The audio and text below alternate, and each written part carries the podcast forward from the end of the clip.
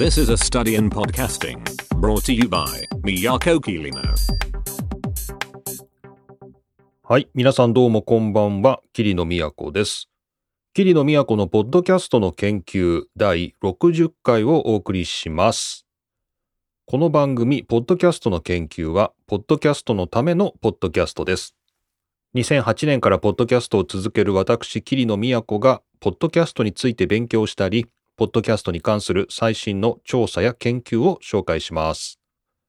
というわけでどうも皆さんこんばんは、桐野都です。今日は2022年11月18日金曜日の夜収録しています。前回お話ししたかな？今週末土日と出張で、えーいないんで、ポッドキャストどうしよっかな？休もっかな？ってちょっと思ったんですけど、なんか60回ここまで毎週一応出してますからね。なんか一回途切れることへの恐怖が あのひしひしとこう感じられてなんだろうあの Apple Watch してる方わかるかもしれないんですけどあの Apple Watch でこのアクティビティのリングを閉じるっていうねこう一日何分間運動するとかなんかそれでこうリングを閉じていくと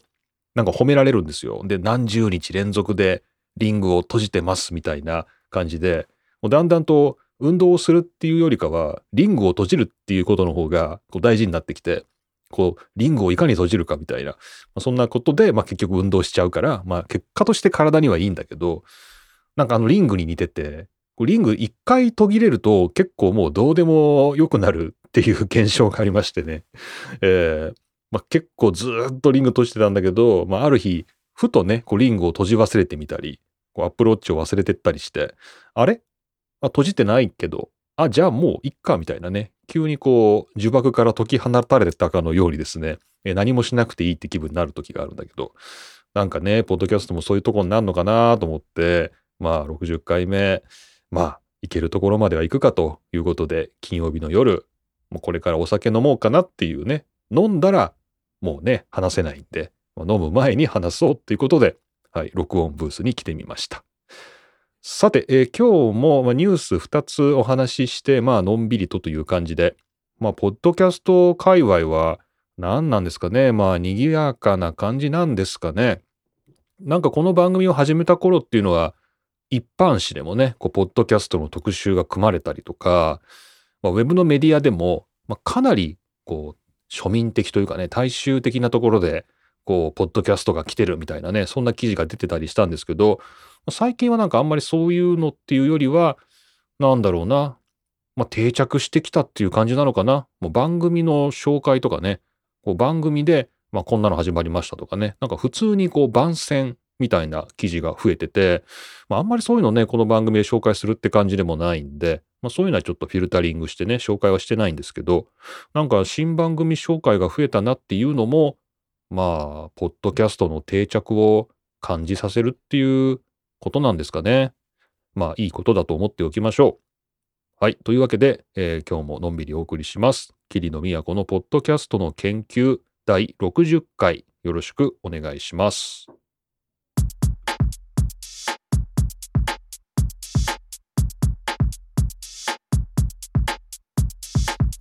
さて、一つ目のニュースです。うーん、なんかね、ちょっとどう扱っていいのかっていう感じのニュースなんだけど、アップルのポッドキャストっていうね、このサービスの、えー話です、えーこちらの記事は、えーバンパーというサイトの2022年11月15日の記事です。えー Apple is quietly tagging podcast episodes by topic っていうですね、アップルは、えーまあ、こっそりと、えーポッドキャストをエピソードごとにタグ付けしているっていうですね、えーなんか、この界隈では結構衝撃的なニュースらしいんですけど、えーつまり Apple のポッドキャストね、こう我々 Apple にポッドキャストを、まあこう、通してね、配信することができます。で、この Apple のカタログに載っているものが、このエピソードごとにですね、番組ごとじゃなくて、エピソードごとにその中身を分析されて、そのトピックでタグ付けされてるっていうことを、まあ、最近発見されたと。そういうことが発見したと。で、えっ、ー、と、これは自動的になされるもので、えー、ポッドキャスターができることっていうのは基本的にないですね。全くないって書かれてます。だから、多分なんですけど、これも推測なんですけど、検索するときとか、こう、結構ね、こう番組のタイトルじゃなくて、えー、不思議なところでヒットすることってね、たまにあるんですけど、あれは、えー、トランスクリプト、つまりこの番組を書き起こしたもので、えー、検索がヒットしているか、このタグ付けされて整理されたもので、えー、ヒットしているかと、どうもそういうことみたいですね。はい。それで、えー、っと、どんなタグが自動的に今付けられているのかっていうことなんだけど、えー、この記事の中で、えー、まあランキングというか、まあ一応こういうタグが付いてますよっていうのがあります。で、えー、これはこの番組ですね、Today Explained という番組が、まあ、どういうタグが付けられているかっていうことで、まあ、ある、これニュース番組ですかね、時事ネタを語るような英語のニュース番組で、例えばトップはウクライナですね。で、US ポリティクス、アメリカの政治。で、ワールドポリティクス、世界の政治とかですね。まあそんな感じで、まあすごい整理されたタグがつくって感じかな。この番組は大体こういうトピックを話してるよねっていうので、まあ、タグが自動的についてて、で、これが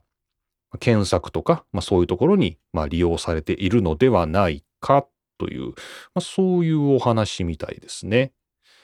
で、えー、これがポッドキャスターに何を意味するのかっていうことで、この記事ですね、バンパーの記事最後閉じてありますが、まあ、基本的に我々にできることはない。ないと。えー、例えばですね、この SEO ですよね。Search Engine Optimization。このサーチエンジンにいかにこう自分の番組が引っかかるかみたいな、なんかそういうま仕掛けに熱心な人、まあ、そういう、まあ、ビジネスとかそういう、まあ、ところで、えー、自分の番組をどうやったらこう検索に引っ掛けることができるだろうっていうことで工夫している人にはこれ結構ビッグニュースらしくて、えー、かといってこれは自分でつけるタグと違って勝手につけられる。ね、どうもアップルが分析して、えー、勝手につけるものだから、これはまあ、ポッドキャスター側でできることはない。けども、まあ、自分の番組が引っかかるためには結構大きな、えー、役に立っているんじゃないのかと、まあ、いうことがまあ書いてあります。で、もう一個が、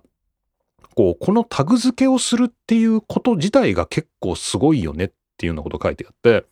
えー、つまりこう、この番組のエピソードでタグをつけるためには、まず中身を解析して、ね、まずまあトランスクリプションをね、あの、えー、みんな裏で作ってるっていうね、そういうこと最近言われてますので、まあ、例えば番組の書き起こしみたいなものを自動でバーっと作った上で、その中身を自動的に分析して、まあ、大体これはウクライナの話してるなとか、これアメリカの政治の話してるなとか、なんかそういうことを自動で、えー、まあ、なんていうの ?AI で解析して、まあ、つけるという。まあ、これって、この僕らの話し言葉って、まあ言うたらだいぶ適当じゃないですか。こう書いた言葉に比べると、まあ話は前後するし、ね、あの、曖昧な表現もするし、えー、まあ結構適当なんですけど、まあ、これをちゃんと、えー、構造的に分析してタグ付けできるとすると、まあ、僕らにとって話し言葉がすごい大きなリソースとして使えるようになるんじゃないのかっていうですね、まあそんなような、まあすごい、まあちょっと深読みしてるか、僕がこの記事を深読みしすぎてるかもしれませんけど、まあ、なんか大それた未来がなんか見えてくるっていう意味で、まあ実験としてすごい面白いなって思いますよね。むしろつけてほしいですね、タグをね。でなんですけど、この、じゃあですね、僕ら気になるじゃないですか。自分の番組にどんなタグがついてるんだろうって、これかなり気になるじゃないですか。で、えっ、と、この記事ではなくてですね、これを紹介してたポッドニュースという、えー、まあ、ポッドキャストの日々のニュースを、えー、掲載してくれているサイトなんですけど、ここが、えー、独自に、このアップルのポッドキャストのエピソードごとにどんなタグがついているかっていうのを見るビューアーをですね、リリースしてて、えー、これを自由に使ってくださいっていうことで、あの、リンクがあります。でですね、まあ、こちら、Apple Podcast エピソードトピックビューアーってやつなんですけど、まあ、これ、あの、やってみました。で、まあ、ステップ1、Search for a Podcast ということで、まずは、えー、ポッドキャストを探してくださいって。で、そのポッドキャストを、まあ、選んで、で、えー、ちょっとですね、やってみましょう。ポッドキャストの研究ってね、試しに入れてみましょう。はい、そうすると日本語もちゃんとね、使えまして、ポッドキャストの研究が出てきます。そして、えー、ステップ3、えー、Choose an Episode と、えー、エピソードを選んでくださいって言われるんで、例えばですね、一つ、えー、47回目というのを選んでみます。はい。そうしますと、えー、This podcast is not one that has been tagged by Apple Podcast. Boo, sorry. って出てきまして、えー、まあ、残念ながら、えー、このポッドキャストはタグ付けされていませんというですね、まあそんなようなことが出てきてしまいました。これ思うに英語だけですね、多分。こう日本語はやってないんじゃないかな。これって何だろうこれひがみなのかな これは英語しかやってないんじゃないの？じゃあちょっと F1 ファンになる方法ですね。もう一個やってみましょうか。えー、あ、出ますね。F1 ファンになる方法。で、えー、例えば84回目。あ、まあタグ付けされてませんね。なので、まあちょっとこれ、まああんまり他人のやつでやるのも何かなと思って自分のやつで実験してみましたけど、まあ残念ながら僕の番組は何か自動でタグが付けられているっていうことはないみたいです。まあ番組の人気によるのかもしれないし、まあ僕が思うにこれ日本語には全然対応してないっていうことじゃないのかなっていうね。なんかそんな気がしますけどね。もう皆さんももしよかったら、えー、自分で番組持ってるとか、まあ、自分が普段聞いてる番組だとか、まあ、そういうのがあったら、これちょっと試してみると面白いかもしれませんね。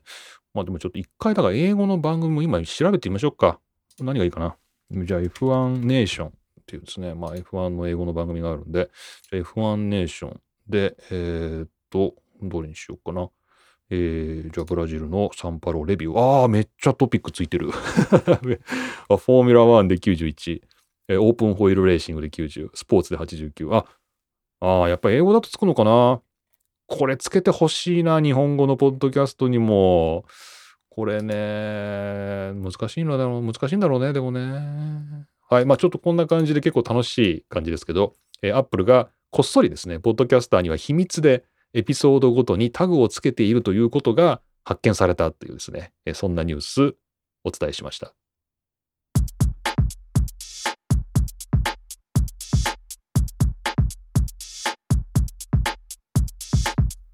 はい。もう一つのニュースがこちら日経 MJ ですね。2022年10月6日です。日本経済新聞のサイトにもあるんですけど、これは有料記事じゃないんですね。ということですね。これは無料で公開されてるみたいですね。日経 MJ。新聞、ラジオがポッドキャストに注目、若者ファン狙うという、えー、先読みウェブワールドというコーナーの記事のようです。こちら、えー、新聞各社、ポッドキャストに取り組む新聞各社を集めたイベント、ポッドキャストミーティング2022。あ、そんなものが開催されるんですか？えー、そんなものが開催されると、まあだからこの記事はちょっと宣伝っぽいとこもあんのかな？だから無料で読めるのかな？えー、ポッドキャストミーティング2022というイベントが新聞社だけを、ポッドキャストをやる新聞社を集めた。そんなのあるんだ。で、え、これ何？どこ見たらいいんだろう？どこでやってんのこれ？えー、っと、ポッドキャストミーティング2022、9月、ん？9月23日開催って書いてあるぞ。あれ？なんか、あれ？この記事よりさらに前に終わってる気がするんだけど。ん？不思議。まあいいや。えー、まあそれが、えー、開催されると。はい。で、まあ朝日新聞、読売、毎日まあそういう三大紙も含めてですね、まあいろんな新聞がまあそこに出るよと。で、えー、最近このポッドキャストに新聞社が積極的に参入していると。まあそうですよね。この番組でも、えー、朝日新聞がね、こう、ポッドキャストの統計調査、オトナルさんと一緒にやってたりとかね、まあ、結構新聞が、まあ、結構攻めてきてるなっていうのは、まあお話ししてるところですよね。で、えー、なぜ、ね、新聞社が、まあ、ポッドキャストに進出するのか。で、ポッドキャスト聞いてると、他の、こう、独立系のね、ポッドキャストって本当に今広告が増えてて、えー、こういうパーソナリティが読み上げるタイプの広告から、挿入される広告まで、まあ、本当いろんな形の広告があるんですけど、新聞社のポッドキャストには広告が自社の告知以外、ほとんど広告が入ってないと。つまり、こう、収益源として考えてないっていうことらしくて。まあ、新聞社は、まあ確かに新聞ね、紙の新聞には広告たくさん載ってるから、同じようなノリで、ポッドキャストにも広告を取るっていうことはできそうなもんですけど、そういうことはしてないと。まあ、なるほどね。まあ確かにそうかもしれません。なので、えー、まあ儲けようっていうよりかは、ちょっと別の理由が新聞社にはあるんじゃないのかっていうのをね、この、えー、藤村敦夫さんですかね、書いてるのは。まあそういうも、ちょっとなんか、えー、主張をしておられると。で、えー、なぜかというと、まあ、新聞が今、本当に紙の新聞が読ま読まれなくなってて、で、その読まれなくなったところに、ポッドキャストが今入り込んでる。で、そこを、ポッドキャストで奪い返そうと。えー、例えばですけど、えー、ポッドキャストを聞く理由の、えー、1位っていうのは家事の間ですね。家事をしているとき。で、あとは、まあ、何らか移動しているとき。まあ、電車とか車とかですね。まあ、あらゆる移動中っていうのも、これは60%もあると。家事が35%。で、あらゆる移動中を含めると60%で、こういったところは、新聞が入っていけない。まず家事をしている時に新聞読む人いないんで、ここは新聞社が今まで攻めていけなかった、まあ、部分だと。で、移動中は、まあ、これ本当に僕も感じますけど、電車に乗ってて新聞読んでる人ってもう今本当にいないですよね。でもなんか昔はもっといた気がするんですよね。なので、そこは奪われたところなんですね。えー、新聞が本当は読まれるはずのところなんだけど、今みんなポッドキャストを聞いてると。ということは、新聞社が、えー、儲かるとか儲からないとかじゃなくて、そこを、まあ、新聞の時間として取り戻していくために、まあ、ポッドキャストをやっているのではないかっていうね、まあ、こんな風に藤も藤村さんは、まあ、えー、考えているわけですね。まあ、他にも読者との距離を縮める効果があるのではないかってですね、まあ、そんなようなことを発見したのではないかとかですね、いろいろ、考えているようで、まあ、確かにこうリスナーからの人気っていうのも、えー、新聞社のポッドキャストもね、かなり獲得しているということで、まあ、言ってみれば報道機関っていうのは、なんかあんまりそんなファンができたりとか、なんかファンと交流するとか、なんかそんな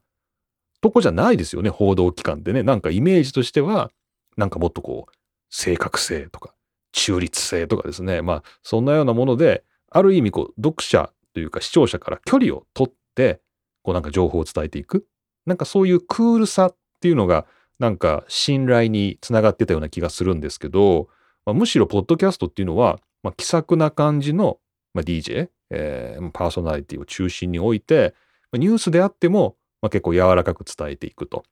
で、まあこう、えー、聞いてる人とやり取りをするような形で、えー、まあ熱心なファンを作っていくと。まあ、なんかそれって今までの確かに新聞にはあんまりなかったのかなっていうことで、えー、まあそれもそれで面白いなという気がしますよね。まあ、奪われた時間を、まあ、こう、ポッドキャストで取り返していくと、新聞社にね。それと、まあ、今まで新聞がやってこなかったようなスタンスで、こう、親しみやすさで、こう、ファンっていうのを作っていくと。まあ、なんかそんなことで、ポッドキャスト役に立ってるんじゃないのかっていうね、えー、ことが書かれてて、まあ確かにそういう面あるよなと思いました。で、えっ、ー、と、最後のとこなんですけど、えー、若者がっていうですね、こう、若者が、まあ、この記事にもあるんですけど、若者ファンを狙って新聞、まあ、ラジオ、ポッドキャストに進出っていうのは、まあ、これはどうだろうねっていうね、若者はどうかなっていう。若者はどうなんだろう。まあ、どこまでが若者かっていう話はあるんだけど、僕大学でポッドキャストやってますけど、まあ、学生っていうかね、大学生って、いや、本当にポッドキャストを存在を知らないですね、そもそもね。存在を知らない。だからニュースとか新聞ね、例えば就職活動でなんかニュース読まなきゃいけないとかいう時に、なんかみんな新聞なんか普段読まないなみたいな話するんだけど、例えばポッドキャストでもいいよみたいなね。なんか、え、でもポッドキャストって何ですかみたいな。結構そういうレベルだったりするんで、あ、でもまあ逆にあれか、そういう人に対してポッドキャストを、まあ最新聞の聞いたらいいよとか、なんかね、そういう毎日新聞の聞いたらいいよとか、なんかそういうところで、まあ取り込んでいくことができる可能性があるってことか。なるほど。まあそうかもね。今は知らないけど、これからっていう感じね。はい。まあ、なるほどね。なるほど。なんとなく納得しました。はい。若者が聞いてくれるかもしれないっていうことですね。まあ、若者にはぜひこっちのね、あの、僕の番組を聞いていただきたいと思いますけれども、まあ、耳も奪い合いということで、はい。えーこの番組、あるいはこう大学でやってるやつですかね。こう F1 のやつとかそういうの聞いてほしいですけどね。はい。えーというわけで、こちら日経 MJ の2022年10月6日の記事でした。新聞、ラジオがポッドキャストに注目、若者ファン狙うと。えー果たして新聞社は取り戻せるんでしょうかね、オーディエンスをね。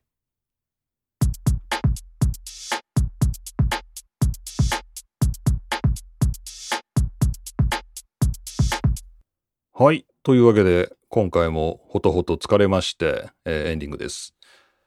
いや、本当にね、週末出張つらい。これから、まあなんかコロナ収まってないんだけどな、なんかまあ収まってないんだけど、まあなんか、まあなかったことになりつつある中で、えー普通に土日も出張とかですね、まあ、結構なんか入ってきてて、あーまあいざ行くとなると結構辛いなっていうね、休む時ないなっていう感じになってて、ちょっと辛いです。ちょっと一つなんか嬉しいことがありまして、まあ、エンディングでなんなんですけど、えーっとですね、ホームページをね、番組のホームページをなんかちょっと作ろうという話を僕がここでしてて、で、これは大学でやってるやつですね。僕が大学でやってるポッドキャストで、ちょっとホームページを作りたいなということで、まあ、いろんなホームページサービスを試してみましたと、まあ、そんなようなお話をここでしたと思います。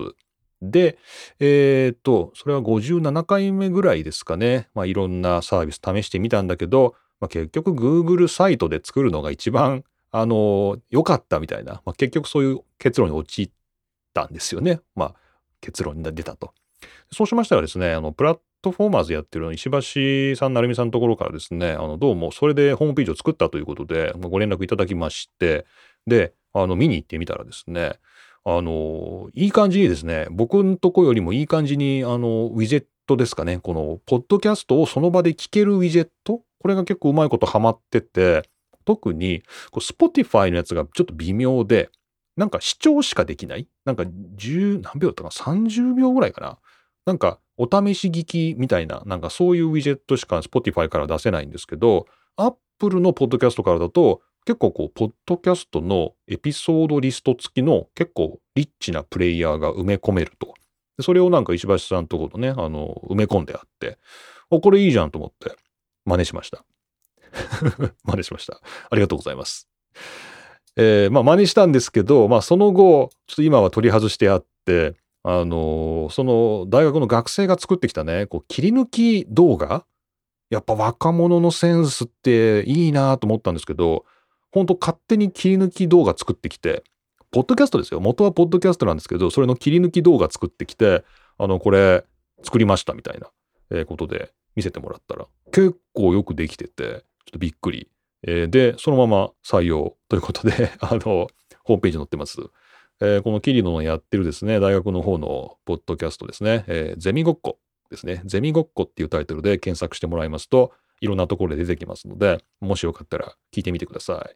あとはまあ Google のサイトのホームページがね、ゼミごっこホームページありますけれども、まあ、そこで切り抜き動画ですね、ポッドキャストの切り抜きで作るとこんな風になるんだみたいな、えー1分か2分ぐらいの動画ですね、載せてありますので、まあ、これももしよかったら、えー見てみてください。ということで、はい、石橋成美さんどうもありがとうございました。っていうのとついでに、うちの告知でした。はい。はい。というわけで、じゃあちょっと土日、えー出張で行っていきたいと思いますが、まあ、本当に、えー体調に気をつけて日々過ごしていきたいと思います。皆さんも気をつけてお過ごしください。以上、桐野都がお送りしました。また次回お会いしましょう。